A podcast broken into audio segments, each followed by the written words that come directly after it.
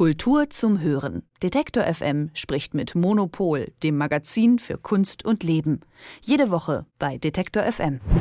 Wir starten heute in einen neuen Monat und das bedeutet, dass morgen ein neues Monopolheft erscheint. Darin zu sehen eindrucksvolle Bilder von Motorrädern, von Blut, von Feuer, von nackten Frauen auf der Bühne. Das alles nutzt Florentina Holzinger für ihre Inszenierungen. Über sie, ihre Arbeit und weitere Highlights im Heft spreche ich mit Elke Buhr, Chefredakteurin vom Monopol Magazin. Hallo Elke. Hallo. Elke, die Titelstory, die dreht sich ja dieses Mal um die Choreografin Florentina Holzinger. Im Vorwort schreibst du, dass du, als du das erste Mal in einer Inszenierung von ihr warst, direkt wusstest, das ist jetzt wirklich was Besonderes. Was macht ihre Arbeit so besonders? Ja, das ist schwer zu beschreiben. Zum Glück haben wir ja Helene Hegemann, die Schriftstellerin, dazu bekommen, das für unser Heft zu tun. ich finde das wahnsinnig gut, wie sie sich da einfühlt. Also für mich selber ähm, äh, war es so, also erst denkt man so, okay, kennt man ja vielleicht, äh, alle äh, Frauen sind nackt. Es gibt äh, Referenzen auf, äh, äh, auf die Wiener Aktionisten. Also es wird irgendwie, wurde da in dieser Inszenierung wurde mit Blut auf Leinwand und ganz viel Farbe gemanscht und so. Ähm, und dann denkt man aber so, nee, aber das funktioniert irgendwie komplett anders. Also allein diese Nacktheit der Frauen. Ich finde das so interessant, weil man wirklich, äh, wenn man da zwei Stunden drin gesessen hat, wundert man sich, dass man eigentlich selber noch was anhat, weil es dann so selbstverständlich wird und plötzlich so ein Körper was ganz anderes bedeutet. Und ähm, auch wie sie mit so Stunts umgeht und so. Es ist, also das ist insgesamt so mutig, das ist, äh, das überschreitet immer so das, was man erwartet. Es ist so spektakulär und will aber gleichzeitig überhaupt äh, nichts äh, darstellen, außer sich selbst. Also ähm, ich ich finde es total spannend, auch wie sie mit der, ähm, äh, mit, mit, mit, ihr, mit der Gruppe arbeitet, also wie die alle wirklich sich gegenseitig vertrauen, wie die so zusammen ihre Stunts machen. Ähm, und gleichzeitig ist da immer so ein feministisches, ähm, also ein feministisches Gefühl dahinter, dass man sagt, okay, das ist jetzt auch Empowerment. Also ich finde es wirklich ähm, sehr, sehr faszinierend. Helene Hegemann schreibt in ihrem Artikel, dass es Holzinger nicht um Abschreckung geht, was man ja jetzt äh, auch meinen könnte, gerade beim Thema Blut und so weiter, ähm, sondern um Mitgefühl. Vielleicht kannst du da auch nochmal drauf eingehen, wie ist das gemeint?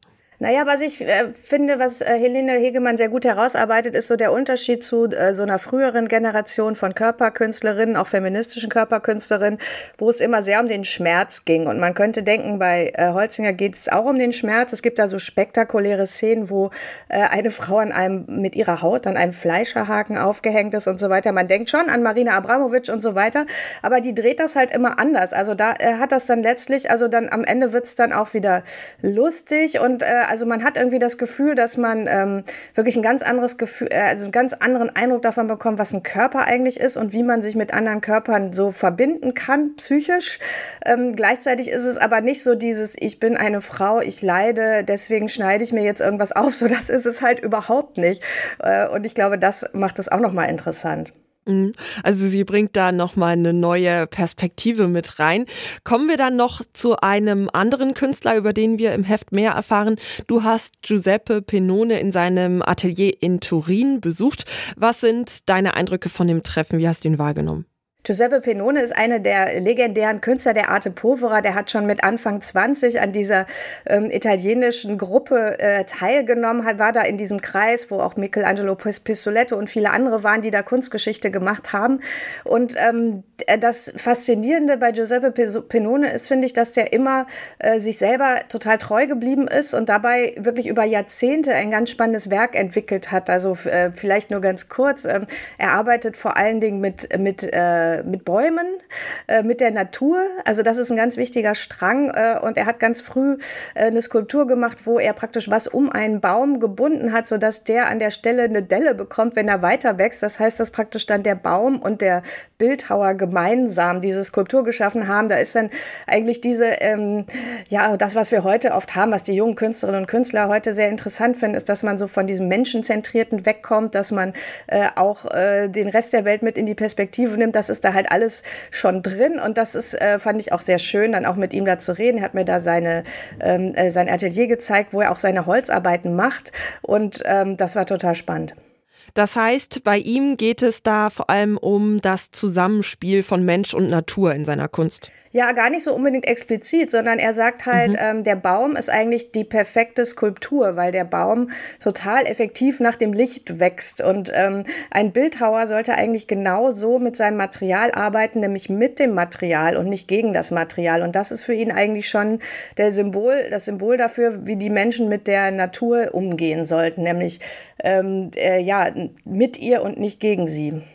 Ja, wir haben über Theater gesprochen, über Skulpturen. Hast du zum Abschluss noch ein paar Ausstellungstipps oder andere Tipps für uns, was uns im Februar so erwartet? Malerei zum Beispiel, also beziehungsweise auch Installationskunst. Aber ich freue mich schon sehr darauf, dass ich am Wochenende nach äh, Basel komme. Da hat nämlich Tobias Spichtig, über den wir auch ein großes Porträt im Heft haben, eine Einzelausstellung in der Kunsthalle. Und äh, Spichtig ähm, ist äh, ja Konzeptkünstler, auch macht auch Installationen, aber in letzter Zeit hat er so ganz äh, geisterhafte, ähm, ja, so Gothic-artige Porträts und Malereien gemacht, die ich mir unbedingt da äh, in echt anschauen werde. Da freue ich mich schon sehr drauf drauf.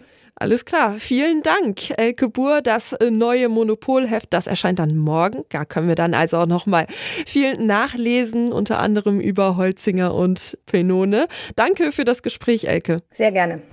Kultur zum Hören. Detektor FM spricht mit Monopol, dem Magazin für Kunst und Leben. Jede Woche bei Detektor FM.